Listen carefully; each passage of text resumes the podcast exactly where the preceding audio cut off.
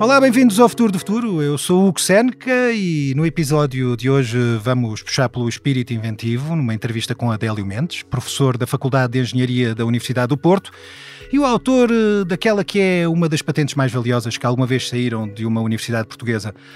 Olá, professor Adélio Mendes. Olá, Hugo. Adélio Mendes formou-se em Engenharia Química pela Faculdade de Engenharia da Universidade do Porto e foi na mesma faculdade que tirou o doutoramento e passou a lecionar ainda nos anos 90. Em paralelo com as aulas, foi desenvolvendo uma prodigiosa veia de inventor e ao longo dos últimos 30 anos, o cientista portuense deu início ao registro de 35 famílias de patentes a partir dos laboratórios da FEUP dos trabalhos levados a cabo no passado, constam projetos que têm em vista o desenvolvimento de sistemas que transformam o dióxido de carbono da atmosfera em carvão, painéis fotovoltaicos mais eficientes na produção de eletricidade, unidades de produção de metanol e hidrogênio renováveis e ainda uma cerveja sem álcool, entre muitos outros projetos que não teremos tempo para os descrever aqui. Ao longo de todo este percurso, Adélio Mendes foi investigador principal em projetos num valor total superior a 25 milhões de euros de investimento e deu contributo para 496 artigos científicos além de bolsas de, do Conselho Europeu de Investigação, foi distinguido com os prémios da Universidade de Coimbra de 2016, Solvay and Ovion Innovation Challenge e a Medalha de Mérito da Câmara Municipal do Porto. Tem 59 anos e as suas ideias científicas já abriram caminho à constituição de 10 empresas tecnológicas. É tão importante e difícil escolher a pessoa certa para conduzir um podcast. Contrariamente ao inovador Audi Q8 e-tron, que é tão fácil escolher conduzir. Um automóvel cujo sistema de tração nos prende à experiência de condução. Da mesma forma que este podcast nos prende ao sofá ou até ao banco confortável do seu Audi. E tudo isto enquanto contemplo o design inovador composto por anéis em 2D e uma grelha frontal iluminada. E mais um conjunto de coisas que transmitem a ideia de vanguarda da técnica e inovação já inovadora, também foi a forma como introduzi todas estas características a uma velocidade quase equivalente à de um Audi. Bom, eu sei que o apanhei aí na curva com todas estas vantagens a meio do episódio, mas já pode ir em direção ao podcast ou até em direção a um concessionário Audi. Audi. O futuro é uma atitude. Professor Adélio Mendes, seja bem-vindo ao Futuro do Futuro. Estava a tentar conter-me aqui na primeira pergunta, mas, mas não consegui e por isso tenho mesmo de a fazer. Professor, de certeza que, que gosta de cerveja? Não, não aprecio, não sou um, um apreciador uh, de cerveja. Bebo às vezes, mas de facto não sou. Isso é uma, uma grande revelação vinda de quem uh, tem o nome na autoria de uma, de uma cerveja sem álcool. Uh, como é que uma pessoa que não, não aprecia cerveja cria uma cerveja sem álcool?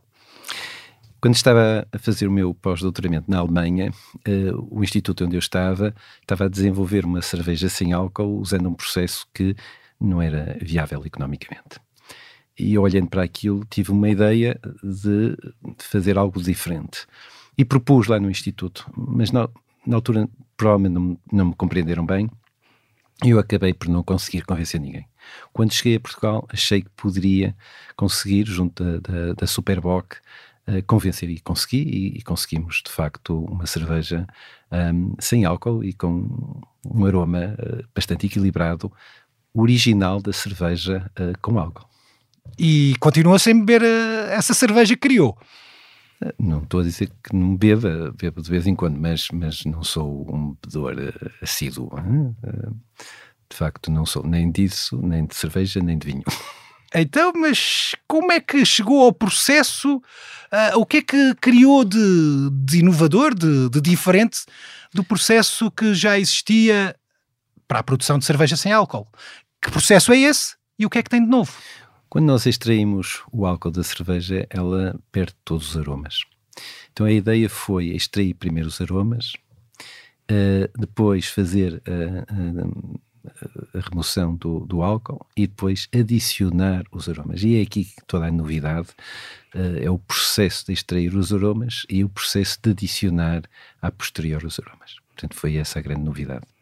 E é uma cerveja mais parecida com a cerveja com álcool do que as outras que, que já existiam e que são produzidas com os métodos, vamos dizer assim, uh, tradicionais?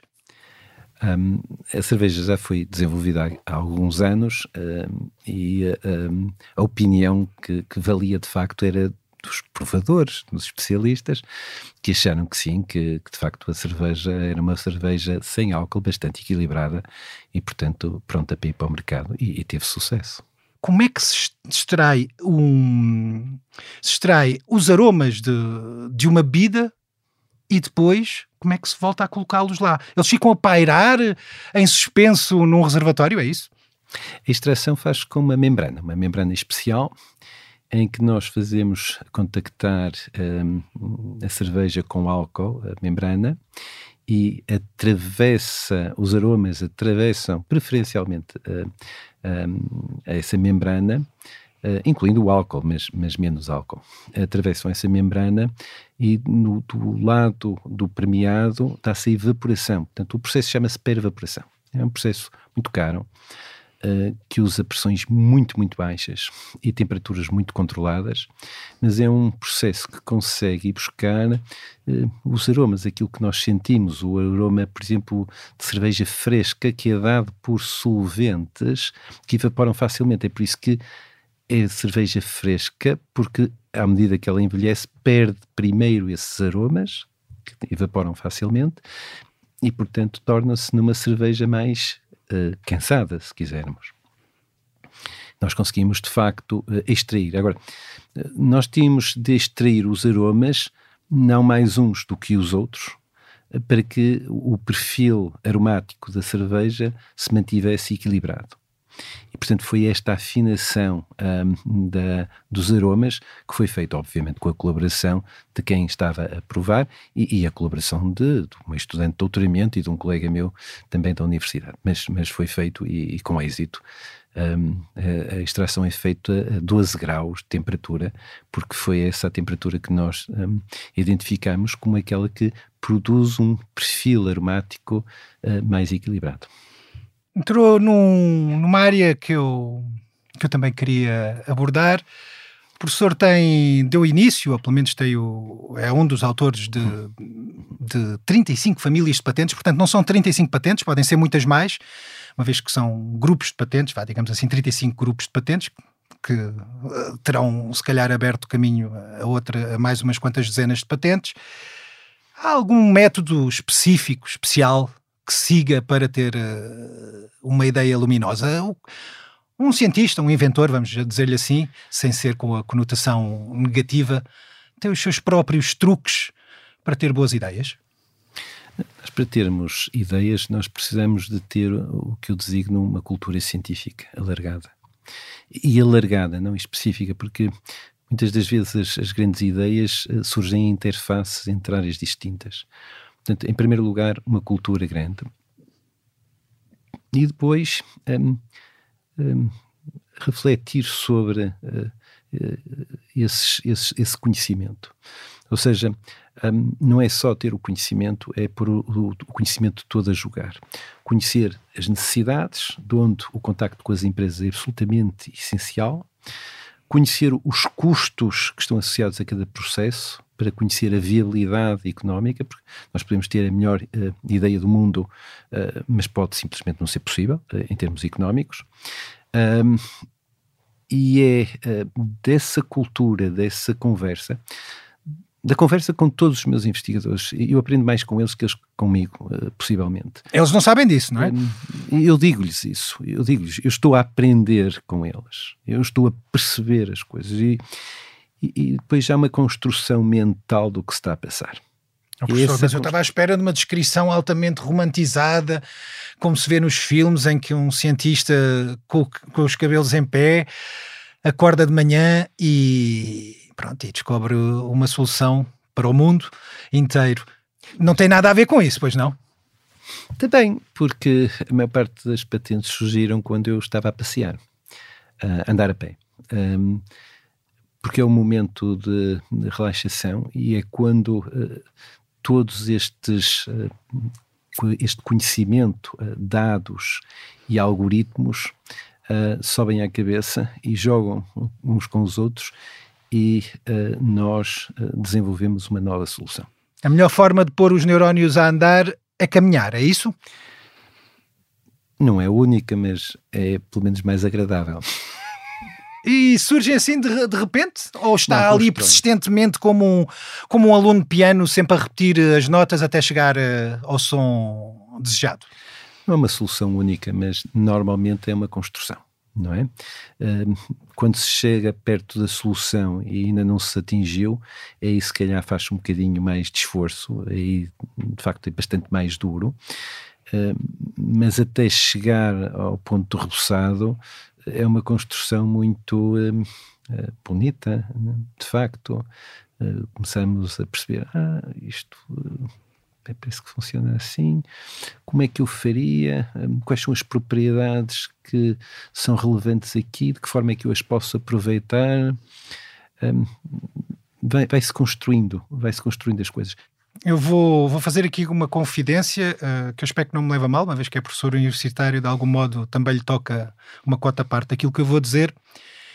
Mas tendo em conta que eu já ando há quase 30 anos uh, a entrevistar professores universitários e de investigadores que trabalham em universidades e também nas empresas isto também acontece, mas a uma escala diferente, às vezes fica a ideia de que a patente é sempre atribuída ao investigador mais sénior, ao mais veterano, mas que de algum modo a inovação na realidade vem do, do investigador mais júnior, que está a terminar um doutoramento ou um mestrado e que realmente foi quem chegou à ideia luminosa.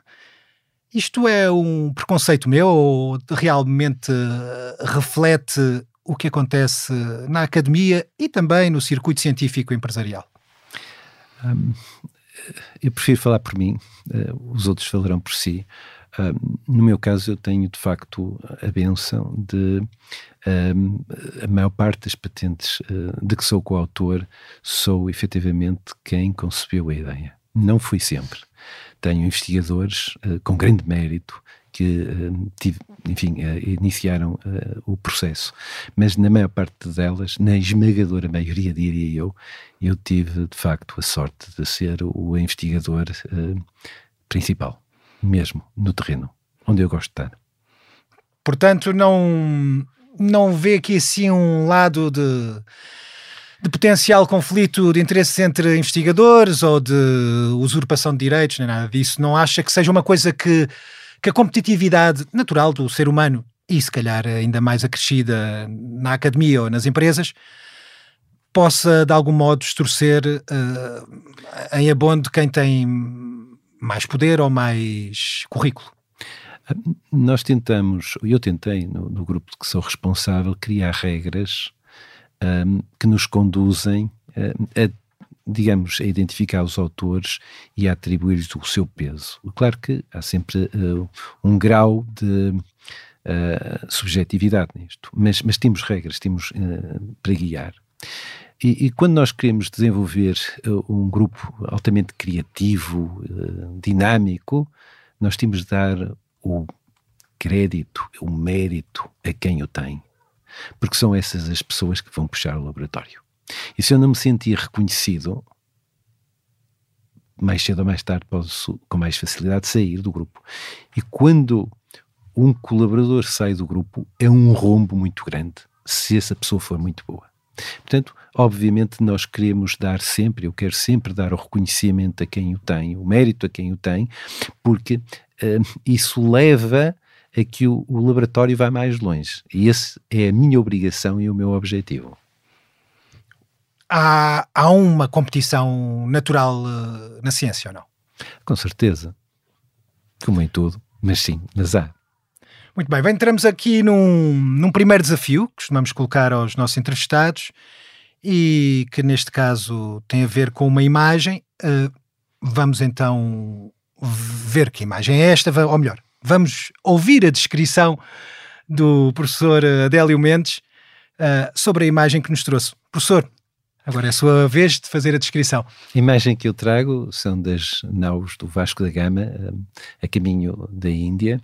Uh, num tempo em que a ciência e a tecnologia uh, eram muito importantes em Portugal. Uh, o Dom João II investiu milhões e milhões do que poderíamos agora chamar euros em investigação fundamental e aplicada no sentido de chegar, ter, abrir uma rota, podia ir pela rota da seda, pela rota da, da Península Arábica, foi para a rota da África do Sul e foi inovador, muito inovador toda a tecnologia, preparação dos recursos humanos altamente qualificados, um, desenvolvimento de métodos de navegação 10 vezes mais precisos do que a concorrência, um, aprovisionamento de matérias-primas, conservação dos alimentos e já agora financiamento das operações e liderança. E tudo isso foi possível. Isso para mim é uma inspiração. Porque Como se foi cientista. possível então também é possível agora. Uh, com certeza é possível. E portanto é isso que me inspira. Muito bem, mas eu também diria que os cifrões também de produzir eh, algum efeito. Pelo menos tendo em conta que tem no, no currículo uma, transação de uma patente um, avaliada em 5 milhões de euros e que é provavelmente, eh, ou é com grande probabilidade, uma das patentes uh, mais valiosas que alguma vez saíram de uma universidade portuguesa, eu tenho a perguntar-lhe, com estes 5 milhões de euros no horizonte, que acabámos aqui de falar, será que o professor já é rico? Não. Um, nós, esse dinheiro, eh, de resto, houve uma parceria com uma empresa, a FASEC, ela é que, de facto, é dona da empresa, da, das patentes, dessa e de outras patentes, na mesma área, nós beneficiamos imenso da FASEC e todas as colaborações e, portanto, sou rico no meu laboratório. O meu laboratório é muito rico. Um, na altura, nós, por causa dessa patente, devemos ter beneficiado direta e indiretamente mais de 2 milhões de euros. Que foram aplicados em equipamentos do laboratório. Equipamentos, recursos humanos, consumíveis, etc. Portanto, sim, no laboratório sou muito rico e que, bem, já agora queremos saber porque é que há uma patente que valeu, porque é que esta patente valeu 5 milhões de euros, o que é que ela tinha de especial, o que é que, que conceito é que ela registou ao, ao, ao fim e ao cabo? É uma patente, de facto, um, tem uma história engraçada. Um, começa em 2005, quando o, diretor da faculdade, que tinha sido o meu orientador de doutoramento, me pergunta qual é a tecnologia fotovoltaica mais promissora e me pede para escrever um relatório sobre o assunto. E eu pedi colaboração a investigadores meus para ajudarem a colaborar no, no relatório, que acaba por não ser uh, escrito uh, por mim, na sua essência foi, mas, mas, mas na sua essência não foi. Eh, e apontava para uma tecnologia diferente de fotovoltaicos. E eu uh, reportei o resultado desse trabalho. No ano seguinte, uh, ele diz-me assim: Eu tenho aqui uma candidata a pós-doutoramento que gostou muito do, do trabalho, como Adélio é especialista em fotovoltaico. E não era especialista em fotovoltaicos? Não, é óbvio que não era. Uh, tudo começou aí e eu tinha de ir buscar financiamento e tinha de fazer alguma inovação. Tive a sorte de conhecer o inventor desta tecnologia, que é a tecnologia das, das células sensibilizadas com corante, que é o, o professor Michael Gratzel, do IPFL, em Lausanne, Suíça e eu conheci-o em Coimbra durante um congresso. E depois de eu ter falado nesse congresso, eh, tive a coragem de falar com ele e ele eh, reteve a minha apresentação e isso foi o meu cartão de visita e foi ótimo falar com ele. Eh, e depois em conversa com ele, eu pergunto-lhe, olha, as suas células têm problemas de estabilidade porque a selagem não é bem feita. Nós temos dois vidros, dois substratos de vidro e eles são soldados com polímero e isso torna-as muito instáveis. Soldar uh, a vidro usando um laser se, uh, seria uma boa ideia. Ele disse: Adélio, isso é fabuloso, vai para a frente. Mais tarde eu vinha saber que ele tinha saído de um projeto europeu, cujo um dos objetivos era esse, e o resultado foi que não era possível portanto, enganou-o, de certo modo, ou induziu-o em erro. Eu diria de outra forma, ele inspirou-me a não acreditar no passado. Ah, então levou-o a ficar desconfiado dos resultados que ele não, próprio Não, obteve. eu não sabia, eu realmente não sabia dos resultados, soube mais tarde. Um, e nós começamos, uh, digamos, em colaboração aí com o meu irmão, que também é professor na Universidade do Porto. Joaquim Mendes, não é? Joaquim Mendes. Um, nós desenvolvemos um processo de selar a laser que era diferente de tudo e ultrapassamos. Ninguém acreditava, durante muitos anos, ninguém acreditou que nós conseguíssemos mesmo soldar a laser esta célula fotovoltaica não, nem é de silício, nem é de polímero. É, são, são, é uma, digamos, é uma, uma tem corante. É chamada célula sensibilizada com corante. Não é orgânica, pertence, digamos, à família das células orgânicas, mas normalmente designa-se como célula sensibilizada com corante. Esse corante uh, permite às células serem muito bonitas, é uma das tecnologias que tem maior eficiência uh, em luz de interior e é, uh, neste momento está a ser desenvolvida para ser usada no IoT, portanto, Internet of das Things, coisas, das coisas uh, porque tem um efeito estético muito agradável e tem uma eficiência muito elevada, muito, muito para o interior, curiosamente. Para exterior não, não tem tanto, mas para interior tem. E tem eficiências acima da, daquelas que os painéis fotovoltaicos, ou células, preferir, uh, que usam silício, conseguem alcançar? Muito Consegue-nos dar alguns números? Sim, sim, com certeza. Uh, nós estamos a falar de 34% em luz interior para as, as, estas células sensibilizadas com corante, enquanto que o silício fica nos 20 e tal por cento. Mas é para interior. Para exterior, exatamente tudo ao contrário. Mas para interior, uh, estas células têm de facto vantagem. São ultrapassadas por as células de perovskita, sim. Já vamos falar a seguir. Mas essas têm chumbo e, e normalmente não queremos que entrem dentro de casa.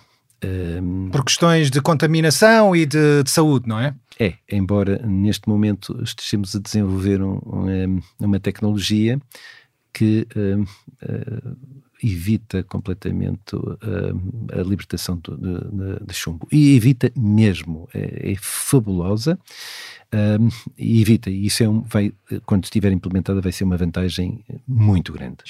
O que é que aconteceu depois de, de transacionada a patente? para uma empresa australiana, corrija-me se estiver errado, porque já errei aqui sim umas duas ou três vezes, convém, convém também limitar o, os erros que, que o próprio moderador deste, deste podcast pode vir a, a, a, a cometer. Mas o que é que, vou, retomando eu, uh, o que é que aconteceu à, à, à, empresa e à patente, entretanto? Será que chegou a, Eles... ao, ao mercado ou não?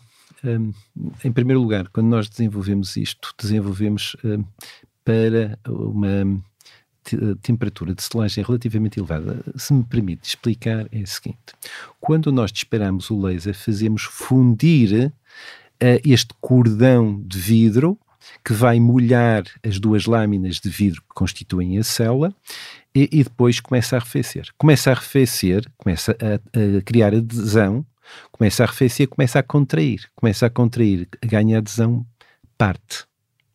Então o que nós fazemos é subimos a temperatura, dizemos de processo, para quando passarmos o laser não haja um choque térmico grande. E, e nós estávamos a fazer isso a 250 graus.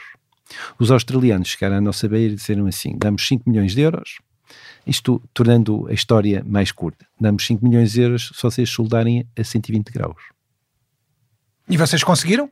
E nós dizemos, era um desafio enorme. Neste momento nós conseguimos selar à temperatura ambiente. Ah, isso então é ótimo. E conseguiram ir além do que os muito australianos bem. lhe pediam. Mas na altura era um desafio muito grande.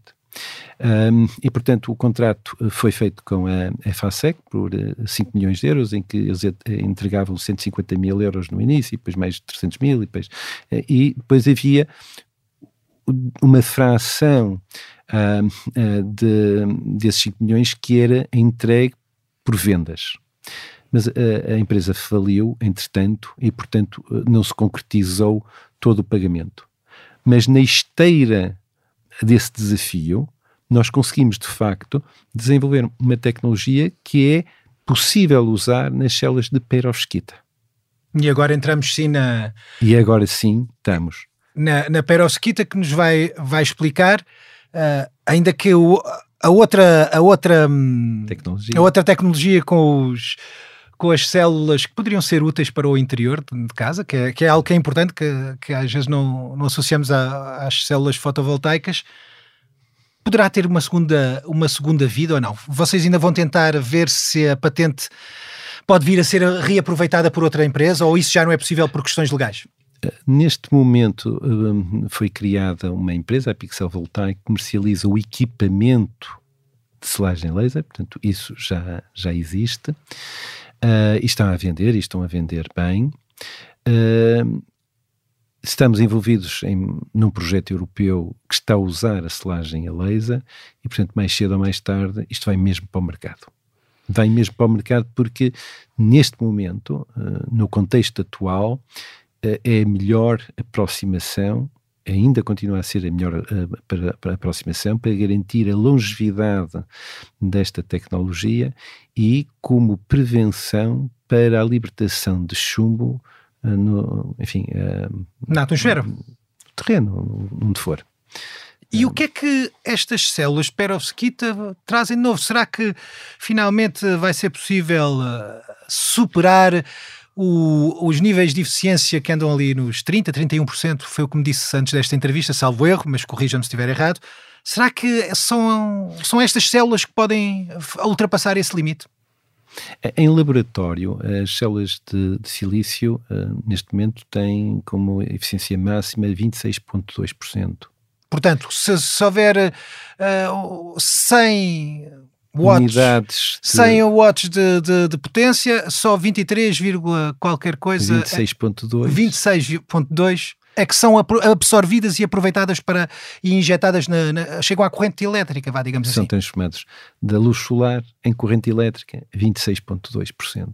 Portanto, se num metro quadrado eh, nós tivermos o painel de um metro quadrado sobre o sol do meio-dia no verão, isso corresponde eh, aproximadamente a 262 watts que temos de potência um, a ser libertado por metro quadrado. O que significa que se tivermos 4 metros quadrados, estamos a libertar 1 kW de potência, o que é equivalente a um, um aquecedor elétrico pequeno. O ano passado, as perovskitas atingiram a mesma eficiência que o silício, a 26.2. Mas o que é que tem de vantagem o silício? Uh, uma célula uh, de silício uh, tem uma espessura mais ou menos de 200 microns. Uma célula perovskita tem 1 micron de espessura. De facto, a camada absorvedora tem 0,35 microns, ou se quisermos 350 nanômetros. E agora, se nós colocarmos duas placas, duas células perovskita, uma sobre a outra, que vão absorver partes diferentes do espectro solar eu consigo ultrapassar os 30% de eficiência. O recorde mundial neste momento, pondo uma célula perovskita e uma célula uh, uh, de silício, portanto, uh, arranjadas uma sobre a outra, nós conseguimos mais de 32% de eficiência. Portanto, sozinhas, em duas camadas, ou com o silício, também duas camadas, nós conseguimos que as perovskitas uh, consigam produzir, em associação ou com perovskita outra vez, ou com silício, uh, painéis de mais de 30 e tal por cento. Quando, quando diz nós conseguimos, está a falar do seu laboratório no, no na FEUP ou está a referir-se globalmente à globalmente. indústria? Na FEUP, uh, a eficiência mais elevada que obtivemos em células simples foi, se a memória me atraiçou, a 19 ponto qualquer coisa. Um, Isso ainda está muito abaixo até do silício, não é? Mas, mas a nossa aposta, o nosso laboratório está muito mais vocacionado para a industrialização, ou seja, para ir resolver problemas da selagem, para resolver problemas, uh, por exemplo, da mitigação do, do chumbo que eu estava a falar, que nós, enfim, em princípio já resolvemos esse problema de uma forma muito uh, uh, eficaz, eficaz uh, e, e, de outros problemas da engenharia. Portanto, não estamos tão focados na eficiência, embora tenhamos eficiências muito elevadas, mas muito mais na industrialização, porque muitas vezes estas eficiências são obtidas com materiais que não se podem industrializar porque são muito caros, não é? Portanto, o nosso objetivo é, é baixar os custos e manter os, as eficiências. Portanto, a perovskita é muito cara? É dos tais eh, materiais que são muito caros? A perovskita não. A perovskita, uh, pensa-se que as, as células fotovoltaicas de perovskita venham a custar 30% menos que a de silício e possam ser produzidas em fábricas bem mais pequenas do que agora o silício para ser comercialmente atrativo. Falta aqui sim só uma, uma resposta fulcral. Que é que é o certo a perovskita? A perovskita uh, toma o nome de quem financiou uma exploração nos Montes Urais uh, e, e, houve um cientista que descobriu uh, materiais com uma determinada estrutura cristalina. Portanto, perovskita tem a ver com uma família de materiais, não com um material.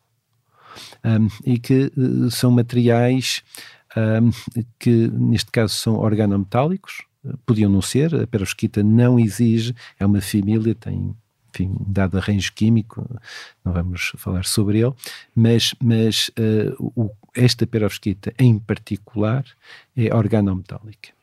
E, e, tem vários elementos químicos. Um, eh, e nós podemos substituir o chumbo, por exemplo, por o estanho, e já há células com estanho em vez de chumbo, mas não tem a mesma eficiência. E não é certo que o, estanho seja uh, muito menos perigoso que o, que o chumbo. Uh, não é verdade. Eventualmente tem menos perigosidade de uma certa forma, talvez mais de outra. globalmente, eventualmente é mais seguro, mas não é assim, não é a solução do problema. Portanto, nós atacamos o problema em vez de criar novos materiais, que não é a especialidade do nosso laboratório, dissemos assim, não, não, nós vamos é garantir que não há chumbo solúvel em água, porque só esse é que é perigoso, a sair da célula, e não há chumbo. Nós estamos com níveis de chumbo libertados para a água uh, inferiores aos exigidos para a água de beber. O que torna... O que é extraordinário. Resolve o problema mesmo. Uh, estamos a aperfeiçoar uh, o processo uh, e quando tivermos aperfeiçoado o processo, já temos uma patente pedida sobre o processo. Quando tivermos aperfeiçoado o processo, submetemos outro pedido de patente e, e, penso que temos aqui uma oportunidade grande para industrializar esta solução. é de facto muito eficaz. Adélio Mendes, mas há aqui uma coisa que eu pretendia saber. Há, o, há este limite de, de 30%, 31%, ainda que a nível laboratorial, uh, ou pouco mais do que isso, que, que é a eficiência que está fixado como o limite máximo de eficiência atualmente conseguido para as células fotovoltaicas. Isto não é demasiado pouco para que as células fotovoltaicas possam dar realmente um empurrão e possam realmente assumir aqui sim um papel de motor da, das renováveis? Eh, eu fiz uma estimativa qual era a área em Portugal que seria necessária para produzir toda a energia primária portuguesa, não é toda a energia elétrica. A energia elétrica são cerca de 40 terawatts-hora uh, por ano, enquanto que a primária são cerca de 240 terawatts-hora por, por, ano. Portanto, estamos a falar de 5 vezes mais, 4, 5 vezes mais. Uh, Quando diz energia primária, é energia que vem do, que vem do... do petróleo, do, do, gás natural e que ainda não é eletricidade. E que não é eletricidade. Pronto, ok. Um, incluindo também a elétrica. 240 também inclui a elétrica, mas a elétrica é só tem só uma componente de cerca de 20, 22% da energia total que é usada um, em Portugal.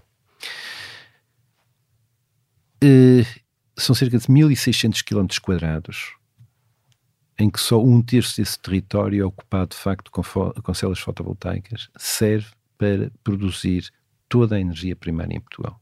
Estamos a falar eh, de menos de 1% do território nacional, 0, qualquer coisa por cento do território nacional. Portanto, uma área uh, pequena. O que eu digo é o seguinte: são 1.600 km quadrados, em que desses 1.600 km só um terço destes 1.600 é que são usados de facto com painéis. Porque o, o, resto é para não sombrear o painel de trás, não sombrear o da frente, e zonas, eh, eu diria, ecológicas para manter eh, a estabilidade dos terrenos, etc. Portanto, eh, fazendo as contas, é o número que eu tenho de cor neste momento, são cerca de 1.600 km quadrados. Que seriam necessários para fornecer uh... toda a energia primária portuguesa. Toda. Uh, não vamos nunca ter toda a energia a ser produzida por painéis fotovoltaicos. Não faz sentido nenhum. E não faz por várias razões. Um, o painel fotovoltaico só produz durante o dia, por definição, porque é quando temos luz do sol. Mas nós consumimos de dia e de noite. Interessa aqui termos fontes renováveis diferentes, nomeadamente o vento, a hídrica, a geotérmica, porque misturando estas, uh, a eletricidade destas origens, nós minimizamos a necessidade de armazenamento.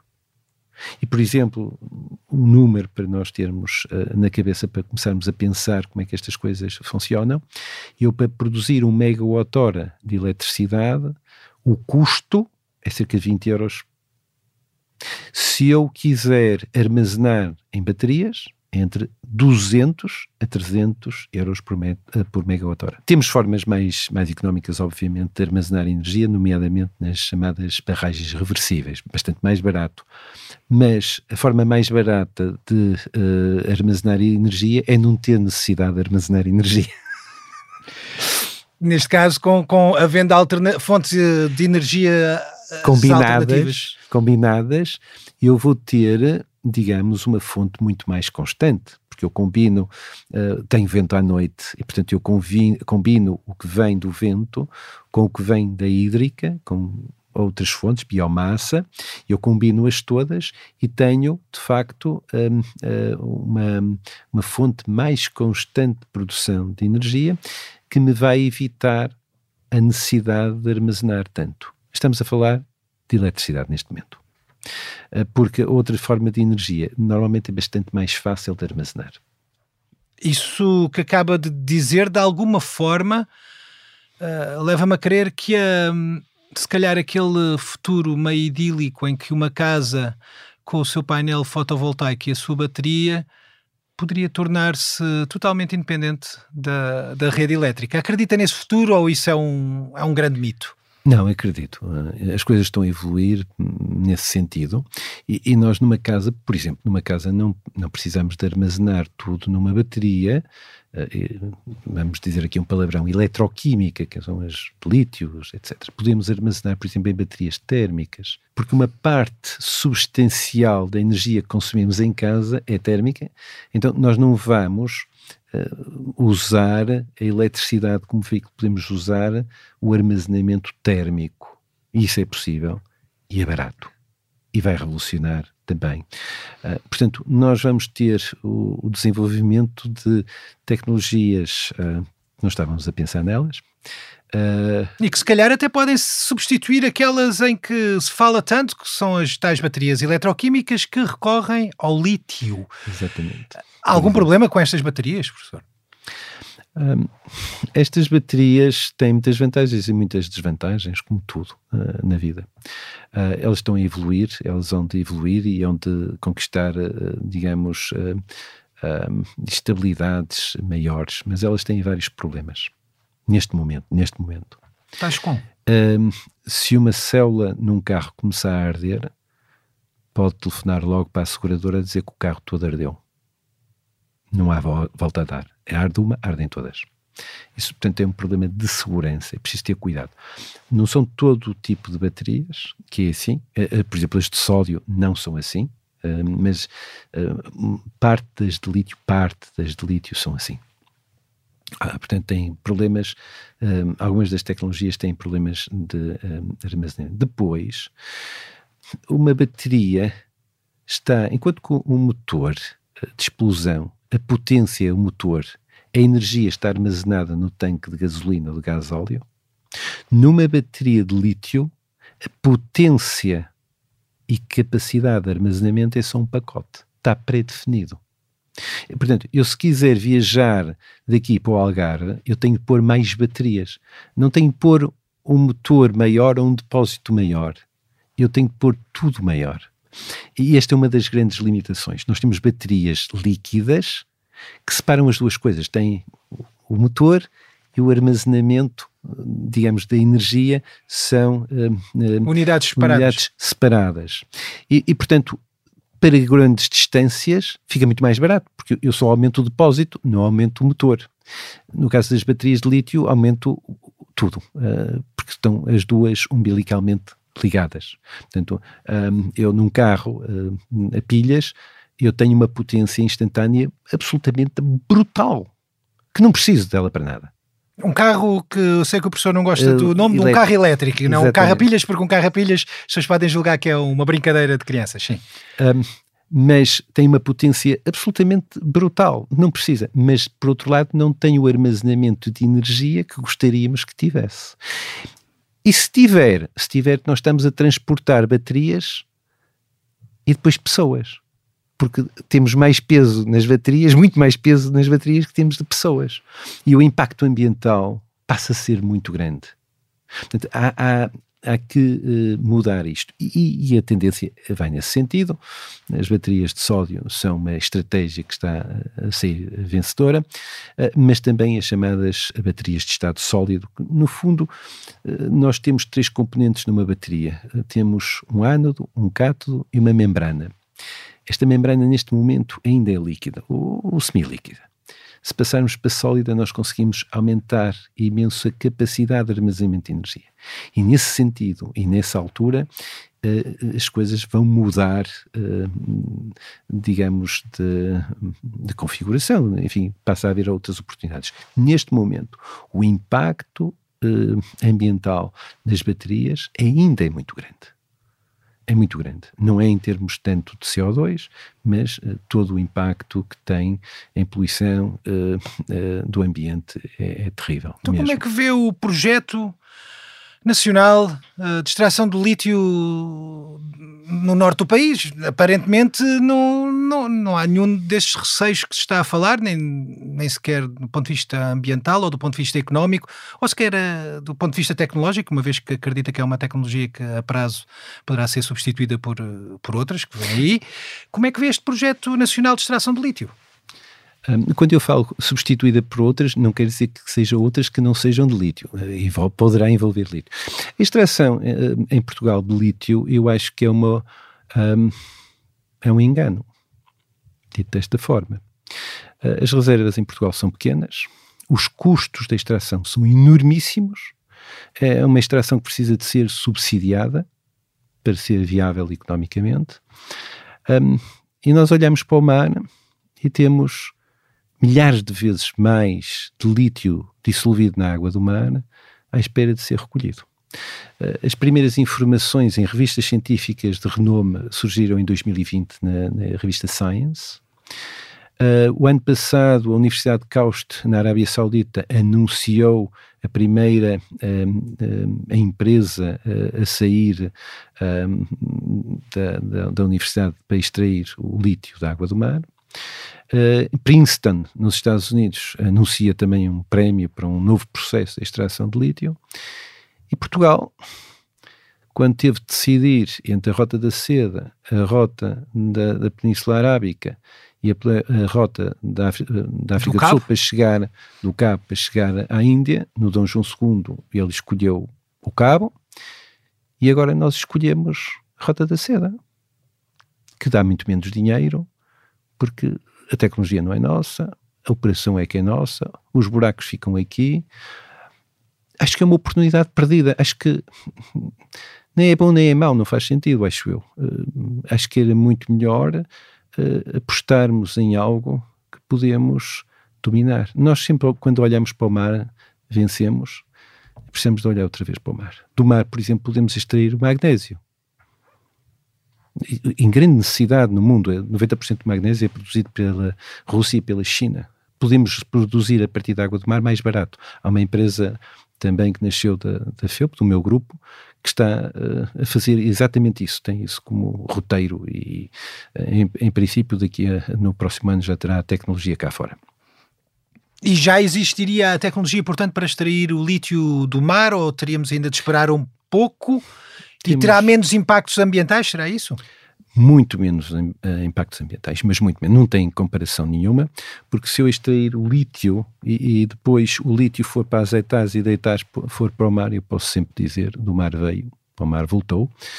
A quantidade que nós temos de lítio no mar é incomensuravelmente maior, portanto, não estamos a desequilibrar a água do mar na sua composição de forma nenhuma, e conseguimos ter aqui um ciclo de regeneração, eh, porque, obviamente, podemos extrair o lítio das baterias em fim de vida, eh, mas se tudo correr mal, se tudo, tudo, tudo correr mal, e só fizermos as neiras, do mar veio para o mar à volta, quer dizer, muito mais sustentável. Porque apostarmos em ganharmos uh, meia dúzia de testões, uh, aliás, temos de pagar impostos para, para chegarmos uh, até essa solução, se podemos investir, obviamente com coragem, mas investir em tecnologia para ir buscar ao mar. Essa é a pergunta que me desespera como cientista. Porquê? Porque não eh, termos a coragem? Obviamente que no caminho vamos perder e ganhar, eh, mas em média ganha-se. Eh, é isso que é preciso saber arriscar. Arriscamos sempre, mas, mas precisamos de ganhar. Não desespero tudo já, professor, porque vamos para um segundo desafio que tem a ver com o som, que nos foi trazido, cá está, pelo professor Adélio Mendes, que é o entrevistado deste episódio do Futuro do Futuro. Vamos então escutar este som e vamos então escutar este som.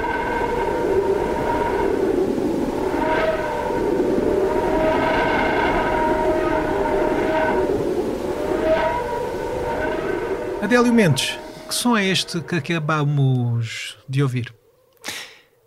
É o som do sol. É fabuloso, fabuloso.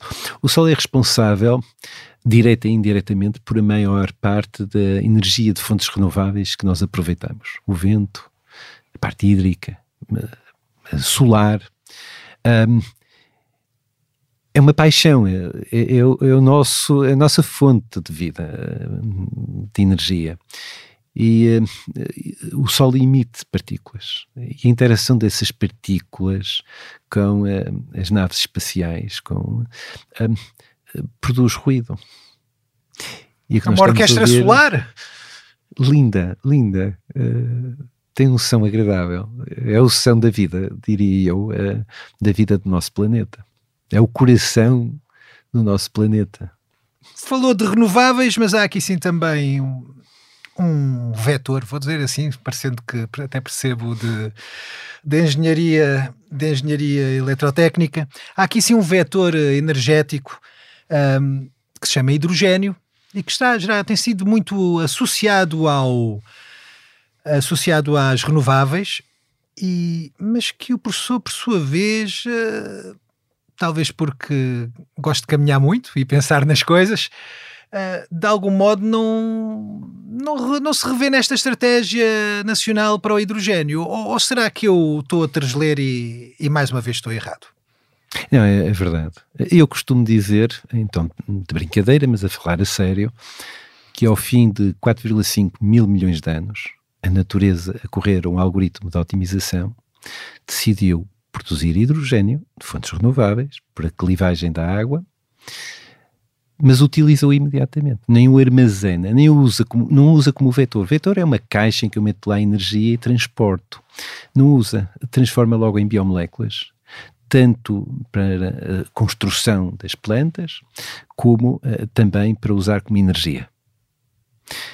Um, neste momento, nós usamos o hidrogênio, sobretudo nas, nas refinarias, e é produzido e usado localmente.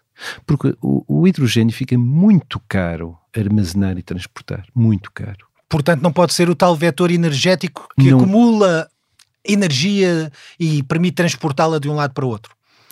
Eu resumiria assim: é um mau vetor energético. Não, é, não deixa de ser um vetor energético, mas não é um bom vetor energético, é um mau vetor energético. Um, mas que... se er isso em Lisboa, e por acaso está perto de Lisboa, e se isso algures em Bruxelas ou em Estrasburgo, vão de, se calhar obter uma resposta menos educada de quem está a decidir, ou não? No passado, eu conhei uma experiência, eh, uma, uma expressão eh, que resume eh, o que eu penso sobre esse assunto. Cá vos espero. No futuro havemos de ver o que é que acontece, é isso? Porque não tem a ver com opiniões políticas, tem a ver com a opinião da natureza, não é? Tem a ver com a termodinâmica, tem a ver com os fenómenos físicos e químicos. Portanto, eu simplesmente olho para eles e vejo, faço os estudos técnico-económicos e digo, oh, isto não, não faz sentido. É, só e rigorosamente isso. Porque é muito caro, é isso?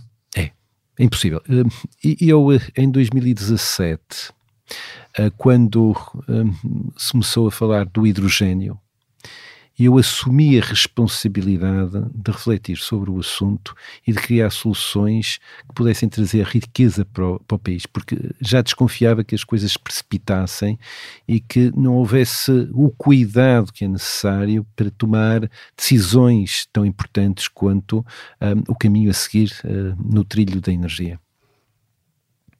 E cheguei à conclusão, eh, depois de muitas horas de trabalho, que a produção de metanol de fontes renováveis eh, seria algo importante e interessante. Fazer o que se chama a hidrogenação do CO2 a metano direta. Passar hidrogênio mais o CO2 a produzir. Para dentro do metanol. E produz metanol. Isso originou até um projeto PRR, o H2 Driven, eh, que está a ser liderado por uma empresa portuguesa, a Capuot, da Sonai, eh, e com grande empenho e eu espero grandes resultados. Tudo o que eu dizia um, eh, encontrava um misto de aceitação e desconfiança por parte dos empresários até ao fim de 2020. Em 2021, no início, a Maersk, é maior a empresa transportadora transitários, de, não é? de, de contentores marítimos, decidiu por metanol. Antes eles falavam do amoníaco, falavam do hidrogênio, falavam do éter dimetílico, falavam uh, de muitos outros vetores energéticos, mas eles cristalizaram no metanol. Porquê? E vai-nos dizer a razão técnica e económica, claro eu consigo, neste momento, tecnicamente, repare, eh, nós temos de desenvolver ainda as tecnologias, tem um evoluir. Eh, o metanol de fonte renovável, eh, neste momento, tem um custo bastante elevado. Mas porque temos de pagar o desenvolvimento. Quando isto suceder, quanto é que ele custa? Isto é que é o mais importante, depois deste transiente.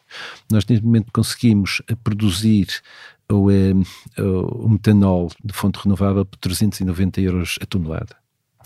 Nós, nós compramos, neste momento, preço de mercado uh, dado pela Metanex, uh, são 525 euros por uh, tonelada. Sabendo que este de 525 é um metanol que tem uma pegada de CO2, se eu acrescentar o custo do CO2, dá-me cerca de 600 euros a tonelada e eu tenho do outro lado cerca de 400 euros. É uma diferença substancial. E portanto, a Mas engenharia... Tem de comparar é com o hidrogênio ou não? Eh, relativamente ao hidrogênio, nós devemos olhar para os vários vetores vendo o custo por unidade de energia. Uma coisa muito importante que eu fiz foi transformar todas as formas de energia, tonelada de metanol, tonelada de hidrogênio, quilo de hidrogênio, etc., em megawatts-hora. Porquê? Porque as pessoas que vêm de outras formações têm muitas dificuldades em compreender outras formas de expressar energia. Então, eu disse, vamos expressar tudo em megawatt-hora, porque eventualmente a, a unidade que mais facilmente é entendível por todos.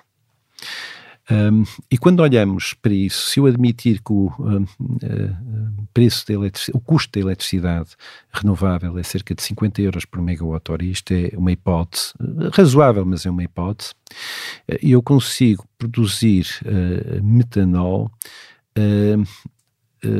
por cerca de 100 euros o megawatt-hora, e eu consigo produzir eletricidade, eh, peço desculpa, hidrogênio por cerca de 70 e tal euros por megawatt-hora. Só que depois eu, sobre esse hidrogênio, tenho de pôr o armazenamento e o transporte. E rapidamente por megawatt-hora ultrapassa-me o metanol. Embora eu possa produzir a partir deste hidrogênio, ele, ele como, como vetor energético, ajuda a transportar a energia? Por exemplo, Quando se falou em vender hidrogênio produzido em Sines para a Holanda, ele teria de ser liquefeito. O processo de liquefação faz com que se gaste o correspondente a 36% da energia do próprio hidrogênio para se fazer a liquefação. 36%. Perdeu-se. Portanto, o lucro, a margem, foi embora. Além disso, evaporou ali. Íamos ter que vender por o dobro do preço. E a pergunta que eu fiz é: vão conseguir vender por dobro? Porque senão dá prejuízo. Para concluir esta questão, e a resposta que lhe deram? Ou, ou obteve alguma resposta? A resposta foi que, aos bocadinhos, o, o projeto, graças a Deus, foi caindo. Porque, obviamente, ia haver prejuízo. Estamos a arrebentar uh, não só os preços todos uh, dos vetores energéticos que por aí andam, mas estamos a arrebentar também aqui sim com, com os nossos tempos. Pelo que vou pedir-lhe que saltemos para, mesmo para a última parte desta entrevista e que tem a ver com o projeto que para mim é o mais uh, cativante, tirando o, o da cerveja que foi inventada por alguém que não é apreciador de cerveja e este projeto, que para mim é o mais cativante e que tem a sua assinatura, tem a ver precisamente com. Bem, primeiro tem, tem logo um objetivo realmente fora do comum e, e ousado, quase comparável à travessia do Cabo, e que diz que pretende descarbonizar a Europa. Uh, neste caso, desenvolveu também uma solução de captura de dióxido de carbono da atmosfera que pode ser usada para produzir carvão. Eu, mais uma vez, já começo a ter receio de, de errar, pelo que vou-lhe pedir uh, para explicar como é que se pode descarbonizar a Europa partindo deste projeto de captura de, de dióxido de carbono para o converter num, numa matéria-prima como o carvão. É uma forma romanceada de dizer as coisas. Uh, uh, o que nós desenvolvemos foi um processo único, absolutamente fabuloso, que teve eh, inaugurar uma nova área da catálise. Hum, é, é uma reação, de facto, absolutamente extraordinária. Hum, nós conseguimos fazer, pegamos no, no, no metano e partimos o metano em carvão e hidrogênio. E de que forma é que isto tira o CO2 da atmosfera? Se eu usar biometano, o que é que é o biometano? eu tenho as plantas que vão buscar o CO2 à atmosfera, eu faço a fermentação anaeróbica para produzir metano biológico, eu parto esse metano, o carvão que está nesse metano antes era CO2 na atmosfera. E, portanto, eu estou a produzir esse carvão e hidrogênio. E o bonito disto é que eu produzi hidrogênio muitíssimo mais barato do que produzi por o processo atual de reformação de metano. E isto é a beleza da engenharia. É a sustentabilidade nos, nas suas três vertentes: ambiental, social e económica. Não esqueçamos a parte económica. E Mas é a solução, que, a solução que nos está a propor basicamente é dar cabo dos reservatórios naturais de dióxido de carbono, que são as plantas. Não, não, eu, eu imaginei sempre que fosse, por exemplo, uma superfície que de algum modo funcionasse como uma esponja do dióxido de carbono que está a pairar no, no na atmosfera. De acordo com a Associação uh, Internacional uh, do Biometano, uh, nós conseguimos potencialmente produzir 20% do consumo atual de gás natural sob a forma de biometano o que significa que nós conseguimos ir buscar à atmosfera uma quantidade muito significativa de CO2 e transformá-lo em carvão. E isso é absolutamente pelo meio Pelo meio arranca algumas plantas da, do, do, do, do, solo, certo? É, e, mas é a forma talvez mais sustentável de usar a energia uh, de fonte biológica. Por isto, quando nós queimamos a biomassa, nós estamos a perder uh, potencialmente muitos micronutrientes minerais, o fósforo, o potássio, o selênio, etc. Quando nós fazemos a fermentação da biomassa, nós produzimos três coisas importantes e com valor no mercado. Produzimos metano, produzimos CO2 e produzimos um fertilizante natural que tem lá os micronutrientes inorgânicos todos, estamos a regenerar a Terra. Portanto, estamos numa economia circular. Porque a queima de biomassa, por exemplo, é defendida por muitas pessoas, tem um problema intrínseco muito grande, que é a perda desses micronutrientes. E essa solução, alguma vez há de chegar ao mercado? Está em vias de chegar ao mercado ou não? Um, nós temos um plano muito agressivo uh, e pensamos que em 2026, uh, janeiro de 2026, uh, vamos ter as primeiras unidades a entrar no mercado. Se tudo correr bem, a uh, está praticamente, digamos, está muito interessada no projeto e, e, eu creio que vão mesmo participar no projeto. A Galp está a considerar isso. são duas ajudas muito importantes. Há uma empresa também da Faculdade de Engenharia uma, uma spin-off que está a dinamizar o projeto e, portanto, a probabilidade de chegarmos a bom porto é muito grande, muito grande, a tecnologia é fabulosa. É com as pilhas devidamente carregadas que terminamos aqui esta entrevista com Adélio Mendes. Na próxima semana, o Futuro do Futuro voltará com mais um convidado pronto a explicar o que aí vem. Eu sou o Hugo Seneca, a sonoplastia esteve a cargo de Tomás Delfim e João Ribeiro. Pode ouvir-nos nas várias plataformas e também no site do Expresso. Até lá, já sabe, o futuro faz todos os dias.